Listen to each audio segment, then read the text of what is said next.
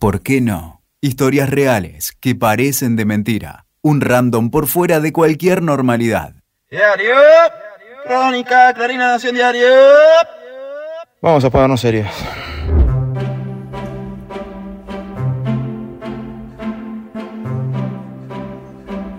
En tiempos como los que estamos viviendo, la salud se ha convertido en un asunto central en el consumo de información.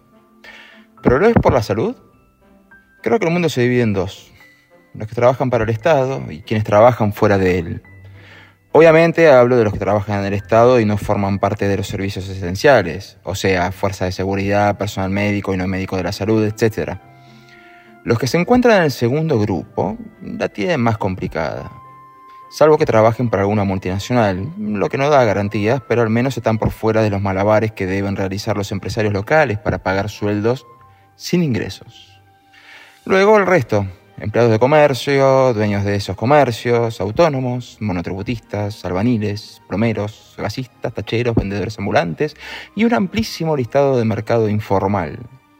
En plena pandemia y cuarentena obligatoria es imposible no cruzarse, virtualmente, con quienes dan tips para tolerar el encierro con recetas de cocina, recomendaciones de series y películas, libros y demás cosas.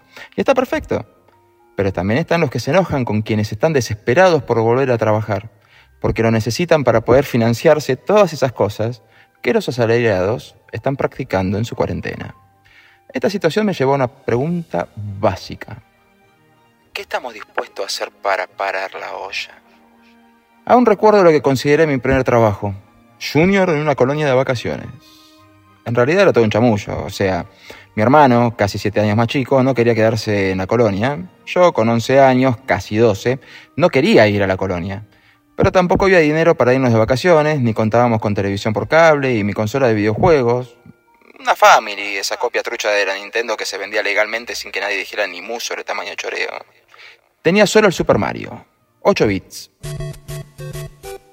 Ya la había paseado ida y vuelta, un embole sublime. Así fue que surgió la idea de que me quedara con mi hermano en su grupo de cinco años en calidad de ayudante. La primera semana me mató aún más el embole, pero al menos ya la había visto ella. Rubia, de mi edad, pero larguísimo, lleno, totalmente lleno de bucles y tirado hacia uno de los costados sin mucho peine. Ya saben, los años 90. Por cuestiones legales era obvio que yo no podía estar trabajando, ni mucho menos percibir un sueldo por ello. Convengamos que tampoco era un laburo estar todo el día en malla en un club. Pero ese primer día en el que los profesores me dijeron, Nico, quédate a la pile después de hora que sale volei acuático, sentí que cobraba sueldo, aguinaldo y bono de producción. Yo los veía como señores grandes, pero eran todos estudiantes del profesorado de educación física. ¿Cuánto tendrían? ¿19? ¿20 años como mucho? Aquel verano en el Deportivo Español se convirtió en uno de esos que califican para mis mil veranos. Un proyecto que algún día tomará forma y que se basa en que la mayoría de las cosas, buenas y malas, me ocurrieron en verano. Nací en verano, mis padres se separaron en verano, yo me separé en verano, concebí un hijo en verano, me enamoré varias veces en verano, debuté en verano, tomé decisiones drásticas en verano, renuncié a empleos en verano y cuando no, me rompieron el corazón en mil pedazos en mil veranos. Pero aquel verano de 1994 fue particularmente especial. Yo que desde niño fui más amigo de tomar la salida del sol como una señal para acostarme que para comenzar el día, de pronto me despertaba a las 7 de la mañana, saltaba de la cama, me daba una ducha. ¿Se imagina un varón de 11 años duchándose por motus propio todos los días? Y así salía presto hacia el Deportivo Español a sentirme útil y a intentar cruzar miradas con ella, obvio. Abro paréntesis. Allá a mí, la blonda de rulos en cuestión, nunca me atreví ni a pedirle el número de teléfono. Y eso que traía amistad con uno de sus primos. Por suerte nos volvimos a encontrar en la misma colonia el año siguiente. Y por desgracia, ese último día del verano de 1995, la corrí como un desaforado hasta el micro, le grité y le dije, te tengo que decir algo. Tengo que decir algo. Sonrojada, ella me mira expectante.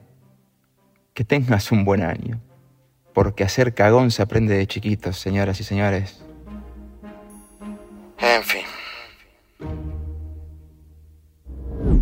En 1999 me encontraba en Mar del Plata. No tenía ganas de pasar el verano con mi familia, así que me instalé en la casa de un amigo de la infancia que trabajaba en el puerto. Y bueno, me sumé a las labores con tal de tener unos pesos para salir. Bendita energía adolescente. Me retiraba del bar a las 6 de la mañana rumbo al puerto a trabajar hasta las 18 horas para luego dormir una siesta de dos horitas y estar fresco para reiniciar el ciclo yendo al bar. Mi tarea era sencilla. Se trataba de una agencia de buzos mecánicos, tipos que se meten a reparar motores debajo del agua, con lo cual yo oficiaba de che pibe, pero con energía. O sea que además de calentar el agua para el mate, me cargaba al hombro los tubos de oxígeno hasta las camionetas. Hoy creo que no podría ni abrazarlos, pero ese es otro tema. Para cuando tenía 18 años me negué a aceptar una recomendación de mi padre para ingresar a una fiscalía. en un acto de rebeldía que aún hoy reivindico, me fui a trabajar al kiosco de diarios de enfrente de mi barrio. Uno del Estado, un barrio del Estado, en las puertas de Lugano. Con tamaño acto de desobediencia me sentía prácticamente el Che Guevara, Camilo Cienfuegos, todos juntos descendiendo por Sierra Maestra, hasta que mi abuela me dijo lo peor y lo mejor que se le puede decir a un adolescente. Tu papá hizo lo mismo cuando tu abuelo se lo quiso llevar a trabajar con él. Misil. Misil a la línea de flotación. Ya le dije que siempre fui más amigo de acostarme cuando otros están desperezándose en la cama, por lo que trabajar en un kiosco de diarios era un suplicio.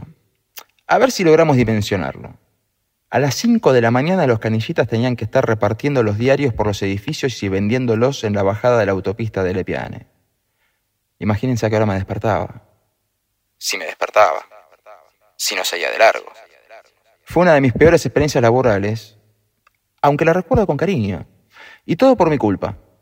Era tal el pánico que tenía que me robaran la recaudación que escondía los billetes en el último diario de la pila de la prensa, el que nadie se llevaba. Perdón si está escuchando algún trabajador de la prensa de aquellos años. Y un día uno me lo pidió y yo ni me enteré. Decir que ya estábamos por cerrar, mirá si lograba recuperar algo del dinero. Todavía imagino la cara de sorpresa del señor al encontrarse cerca de 500 pesos del uno a uno, o sea, unos 500 dólares, adentro del diario. Y todavía lo estoy puteando por no devolverlos. Linda forma de aprender que el karma no existe, al menos en lo inmediato. Yo, que llegué a devolver carteras llenas de dinero y billeteras por dos pesos como recompensa, recibía ese sopapo. Por pelotudo, obviamente. Pero bueno, alguien tenía que culpar. En 2004 tomé la primera peor decisión laboral de mi vida. Luego de pasar por un par de juzgados, necesitaba un segundo ingreso. O uno serio. Así fue que terminé por anotarme para un engendro que se le había ocurrido al entonces jefe de gobierno de la ciudad de Buenos Aires, Aníbal Ibarra. La Guardia Urbana. La idea era crear un cuerpo de tipos que no tenía mucho sentido. No portaban armas, no tenían poder de policía, pero yo necesitaba la guita. Me anoté. El día de la primera entrevista debí sospechar sobre la seriedad del proyecto. Y no me refiero a ser el único que fue de corbata. ¿eh? Una de las pocas misiones que habían quedado claras de lo que se pretendía de la Guardia Urbana era que si veían que alguien estaba cometiendo un delito, dieran aviso a la policía. Las entrevistas eran en grupos. En un aula de una escuela pública, los entrevistadores plantearon una situación se encuentran en una plaza con un grupo de personas fumando marihuana. Mi respuesta fue dar aviso a la policía. No es por careta, apenas tenía 22 años, pero trabajaba en un juzgado federal y al menos en la escuela me habían enseñado cosas como la diferencia entre lo que a uno le gustaría que pase y lo que en realidad es la ley. Y en aquel entonces, hoy también, aunque nadie lo cumpla, fumar marihuana en público era un delito. Nos pedían una sola cosa, avisar a la policía si veíamos que alguien cometía un delito. Mis compañeros no lo tomaron como opción, pero ellos pasaron, todos pasaron. Menos yo. Volví a casa envuelto en llanto de impotencia. A puteada limpia suena mi Ericsson T18. Joven, si tienes menos de 35 años, pregúntale a tu padre, pero no le hagas llorar demasiado. Y me encuentro con una sorpresita. La entrevistadora quería volver a verme al día siguiente. Pido nuevamente permiso al juzgado y voy a una oficina del gobierno de la ciudad. El diálogo fue interesante, dado que un señor que nunca había visto en mi vida estuvo unos 15 minutos explicándome que estaba sobrecalificado para el puesto. Mi respuesta fue sencilla. mi elección.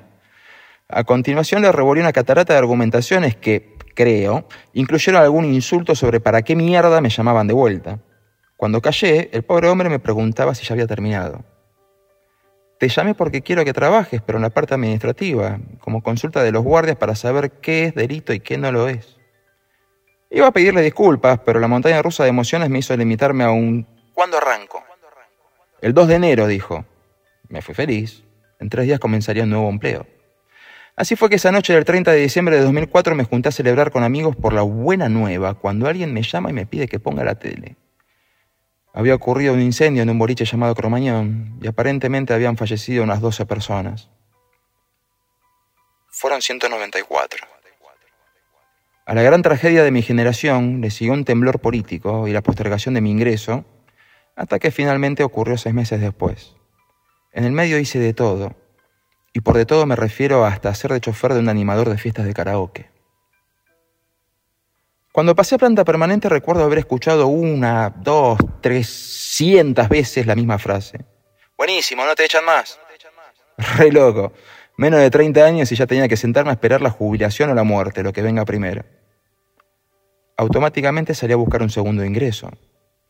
Pocos años en mi vida estuve con una sola ocupación, la mayor parte de las veces por necesidad, otras para aprovechar la época de vacas gordas, que permitía acumular cierto capital, que se dilapidaría en el siempre obvio y consecuente periodo de vacas famélicas. ¿Ahorros? ¿Con qué se come? Los años fueron pasando, mi blog fue creciendo. Mi enano periodista interior se hizo cada vez más fuerte y en 2013 tomé la segunda peor decisión de mi vida. Renunciar a mi planta permanente para buscar trabajo como periodista. ¿Podía buscar mientras estaba laburando? Probablemente, pero me parecía poco ético. Al menos esa es la versión oficial. La extraoficial dirá que, conociéndome, si no me encontraba desesperado no iba a conseguir nada. Así funciona, bajo presión. Así es que pasé cuatro meses sin ingresos. Las vacas flacas ya estaban siendo veladas cuando llegó ese llamado de esa editorial. Cuando en la Dirección de Recursos Humanos del Gobierno dije que venía a presentar mi renuncia, no supieron bien qué hacer. Y cuando digo que no supieron bien qué hacer, me refiero al más amplio de los sentidos. Telefonazos para un lado, pedidos de consulta para otro, Creo que debe haber alguna placa en conmemoración al evento. En 2018 saqué mal una cuenta. Primero pensé que iba a poder lidiar con tres empleos. Al no resultar posible, saqué mal otra cuenta y decidí largar el que más me exigía y menos satisfacciones me daba. Así fue que renuncié a mi segunda planta permanente en mi vida, esta vez en una editorial, pero haciendo todos los cálculos como el culo. O sea, yo los hice bien, pero olvidé un pequeño factor imponderable. El resto de las personas que habitan en este mundo. En el otro empleo, que recién iniciaba, tardarían un tiempito en comenzar a pagarme. Ese, pongámosle, mal cálculo hizo que me quedara sin ingresos. No sé lo que es estar sin trabajar, pero sí sé lo que es no tener para pagar las cuentas aunque esté trabajando.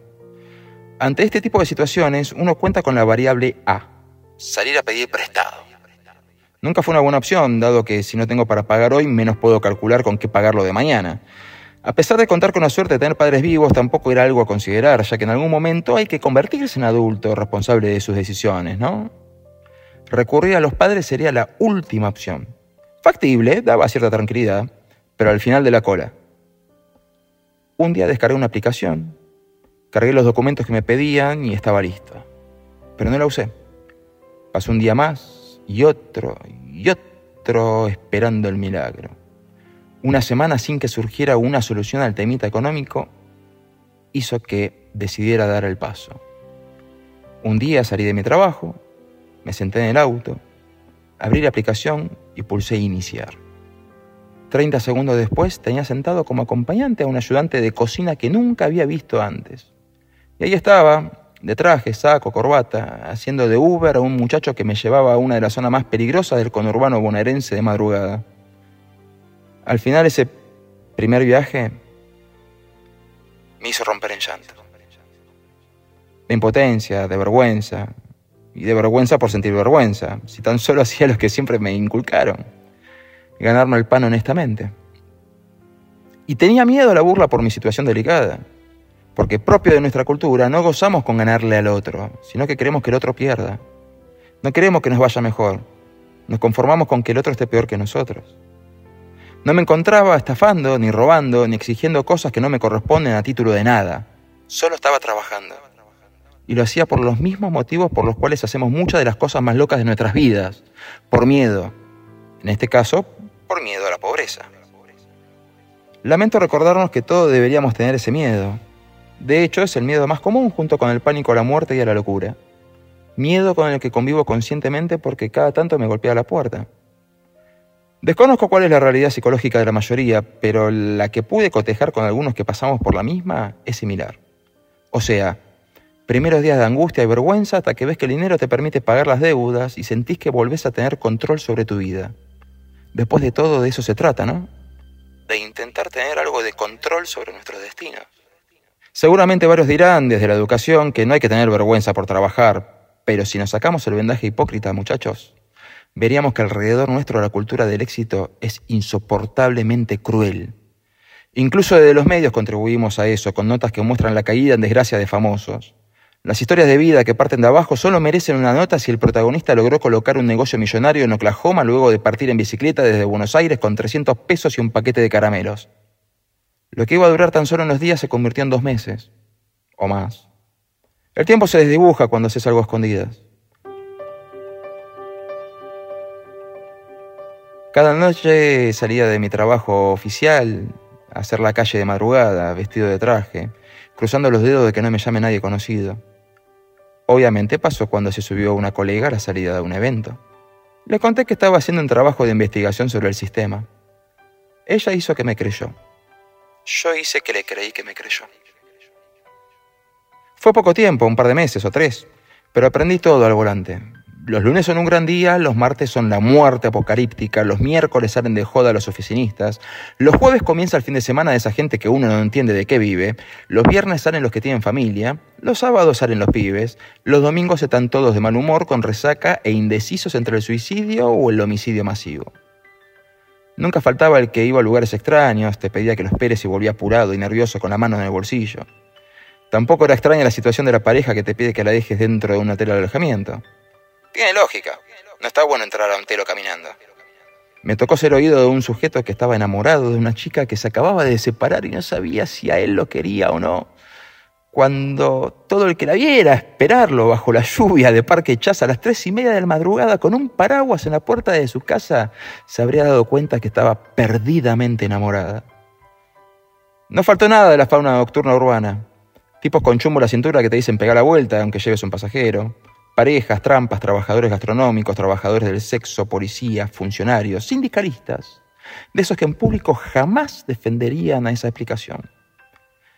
Y, como era de esperar, no zafé de la represalia de un taxista que me persiguió durante unas 20 cuadras por Palermo. En un semáforo me harté y de auto a auto le pregunté si se había dado cuenta que perdió dos pasajeros en el camino solo por perseguirme a mí. Pasajeros que querían tomarse un taxi. Pasajeros que yo no podía levantar. Pocas personas supieron esta breve pero intensa etapa emocional, y entre ellos algunos me recomendaron que no lo contaran para no bajarme el precio. Ah. Porque no llegar a fin de mes es un fracaso y los exitosos no fracasan nunca. Entonces, si no contamos el fracaso, somos exitosos a la vista de los demás, ¿viste? Pago el café con tarjeta de crédito, pero vea usted qué bien me va, caballero. Ser remisero Uber es eso, un remis del siglo XXI. Fue toda una experiencia que repetí de nuevo en 2019, esta vez por menos tiempo, y que volvería a hacerlo sin ningún problema si la necesidad se presentara. Porque era la única forma que conozco de ir por una vida en la que fui empleado judicial y canillita, asesor y cadete, periodista y chofer de alquiler. Y no lo considero un fracaso, a pesar de que estaba por sacar un libro y contar con trabajos oficiales en los que los imbéciles de siempre me acusaban de decir lo que digo por cobrar algún sobre lo cual me convertiría en el corrupto más estúpido del orbe, sino que lo tomé como una forma más de devolverme a mí mismo, a las raíces, a esa crianza en la que siempre supe que mi abuelo llegó a tener lo que tuvo, pero que comenzó como verdulero ambulante. Esa cultura del trabajo que vemos en los miles de profesionales universitarios que limpian baños, sirven mesas, atienden kioscos o salen en bicicleta a repartir comida. Se los puede reconocer fácilmente por su tonada dulce al hablar, es solo una cuestión de prestar atención. Saben de quién estoy hablando, ¿no?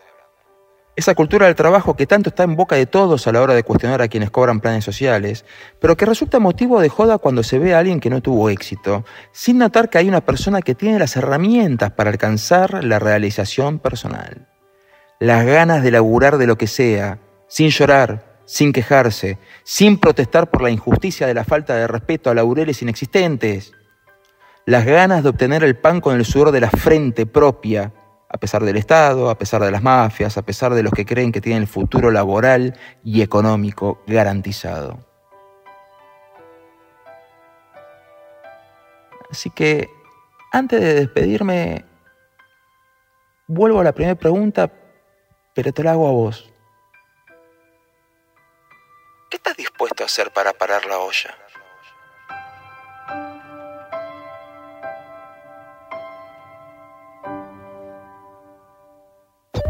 Escuchaste, ¿por qué no? Con Nico Luca, WeToker. Sumamos las partes.